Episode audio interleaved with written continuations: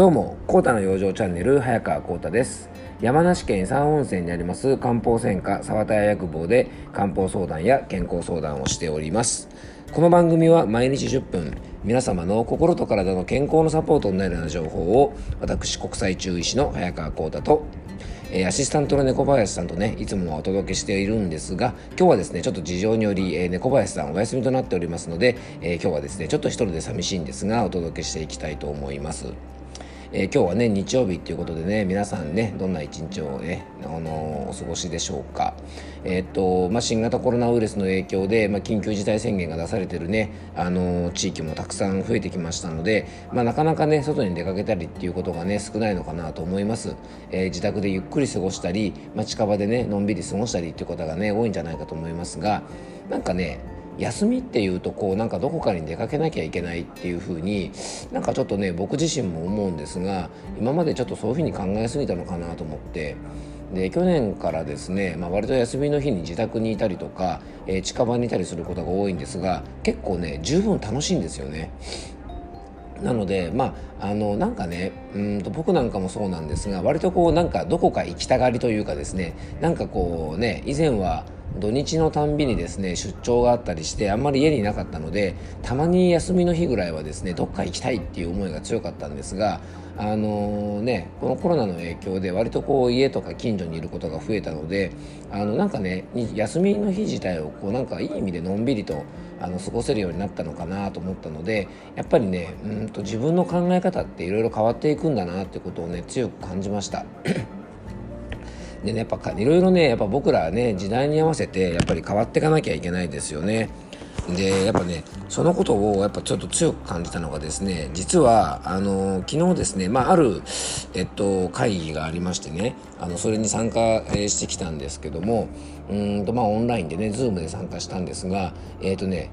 6時半ぐらいから始まって終わったのがですねもう9時半とかですね、まあ、かなり遅い時間だったんですね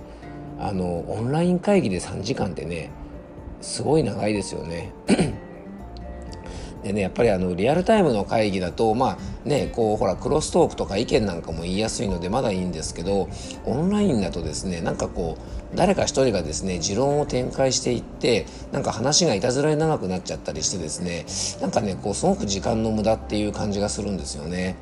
なのでうんとまあねあのなかなかですねこのオンラインでの会議ってまだまだみんな慣れてないのでなかなかポイントを絞るところが難しいんですが、まあ、これねでも別にあのなんだろううんとオンラインの会議に限ったことじゃなくて会議全般に言えることだと思うんですけどやっぱりね議題の議題についてですね、まあ、あの今回は何についてねこう話し合いをしたいのか何を決めなきゃいけないのか何の承認をもらわなきゃいけないかということをね事前に資料を配布してポイントを絞ってそこだけポンポンポンって決めればですね もっともっと早く終わるんじゃないかなというふうに思うんですね。で、えっと、僕も昨日の会議なんかもですね事前配布で資料を送ってもらって事前にこちら側で資料を一読して、まあ、質問したいポイントとかですねそういうところだけ確認してですねで当日は、えっと、その資料をね説明する方がポイントだけここ大事なんでこれだけはちょっと伝えたいですわ。っていうところだけねこうちょっと伝えたりするともっともっとね素晴らしい内容の会議になるんじゃないかなと思ったのであの、まあ、これからねちょっといろんなところが変わってくると思うんですがあのオンライン会議なんかに関してはねこれからもっとやり方変えていくとねもっといい会議できるようになるんじゃないかななんて昨日ちょっと思いました。はいでこんな風にですね僕たちは、えっと、どんどんねいろんなことに新しく対応していくために変わっていかなきゃいけないんですよね。でも実は、えっと、変えちゃいけないことっていうのもあるんですよね。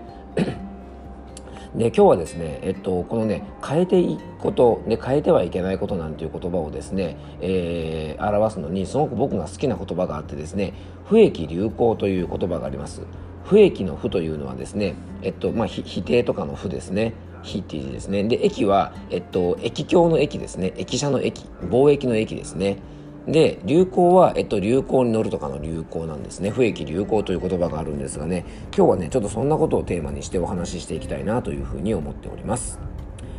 えーこのですね今日のテーマである不益流行なんですが実はですねこの不益流行という言葉は松尾芭蕉がですね、えー考えた理念の一つであのなんていうのかな、え変えて、え、変えては、ね、いけないものというのもあるし変えていかなきゃいけないものっていうのもあるんですね。で不益というのはですね本当に大切なことを守っていくその大切なものを変えていかないために変化していかなきゃいけないっていうような意味なんですね。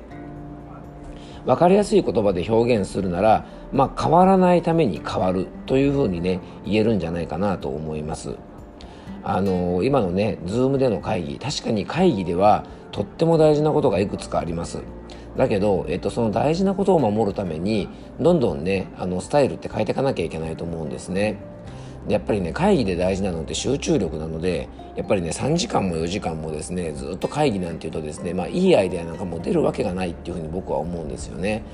なのでやっぱそうするためにねじゃあオンラインのでそういう会議をするためには短い会議にするためにはね何が必要なのかなってことを考えて変えていかないとですね会議をするというですね、まあ、本当の目的で一番大事なところも損なわれてしまうと思うので、まあ、簡単に言うとそういうことなんですよね。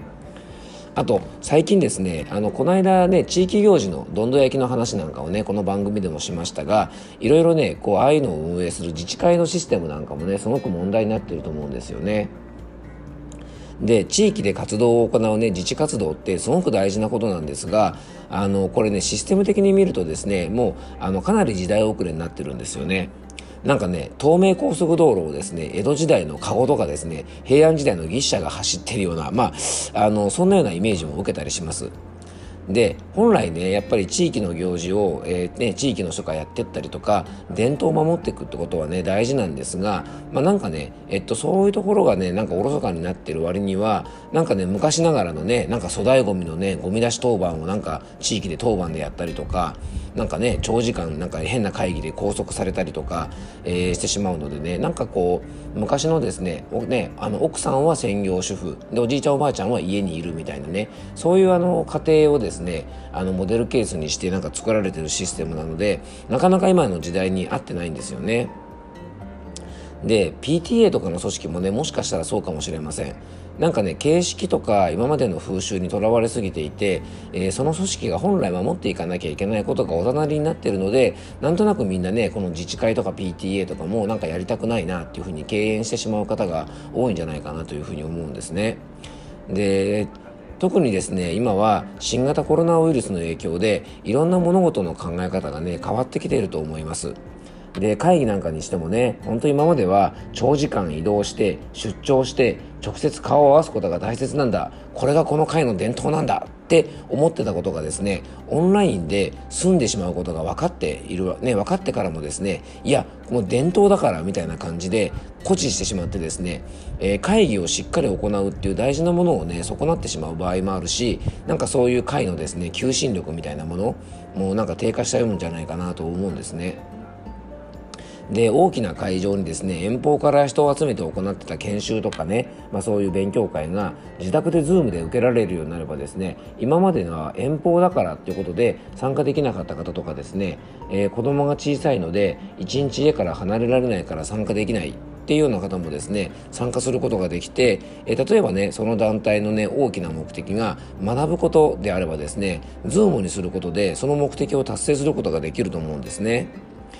なので、えー、なんかね直接顔を見ながら勉強しないと意味がないっていう部分に、えー、固辞してしまうとですね一人でも多くの人に学びの機会を提供するというですね大きな目的、まあ、いわゆるこれが不益という部分なんですがね、えー、変えちゃいけないとことか損なっちゃいけないものっていうのが不益なんですが、まあ、それがですねそこに固辞することによって損なわれちゃう損なわれちゃうんじゃないかなというふうに思います。